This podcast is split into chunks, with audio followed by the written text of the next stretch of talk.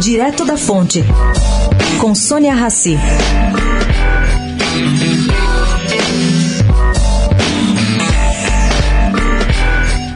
Procon de São Paulo multou a Qualicorp em 3 milhões de reais por aplicar aumento de mensalidades acima dos valores permitidos pela Agência Nacional de Saúde Suplementar, no caso de mudança de faixa etária. Quer dizer, eles estavam aumentando demais o preço para as pessoas mais velhas. A administradora de planos de saúde, segundo Fernando Capês, que é dirigente do PROCON, também não conseguiu explicar as negociações para definição dos reajustes anuais entre empresas, operadores de plano de saúde e entidades de classe.